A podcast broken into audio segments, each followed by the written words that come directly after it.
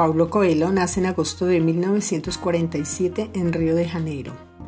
Es uno de los escritores y novelistas más leídos del mundo, con más de 320 millones de libros vendidos en más de 170 países y traducidos a 83 lenguas.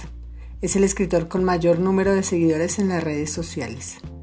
Desde octubre de 2002 es miembro de la Academia Brasileña de las Letras.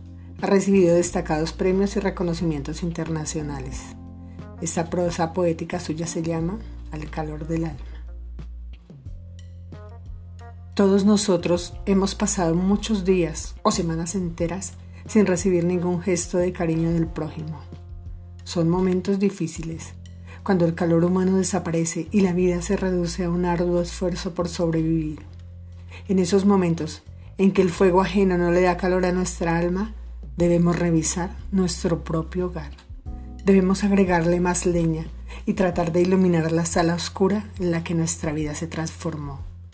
Cuando escuchemos que nuestro fuego crepita, que la madera cruje, que las brasas brillan o las historias que las llamas cuentan, la esperanza nos será de vuelta. Si somos capaces de amar, también seremos capaces de ser amados. No es más que cuestión de tiempo.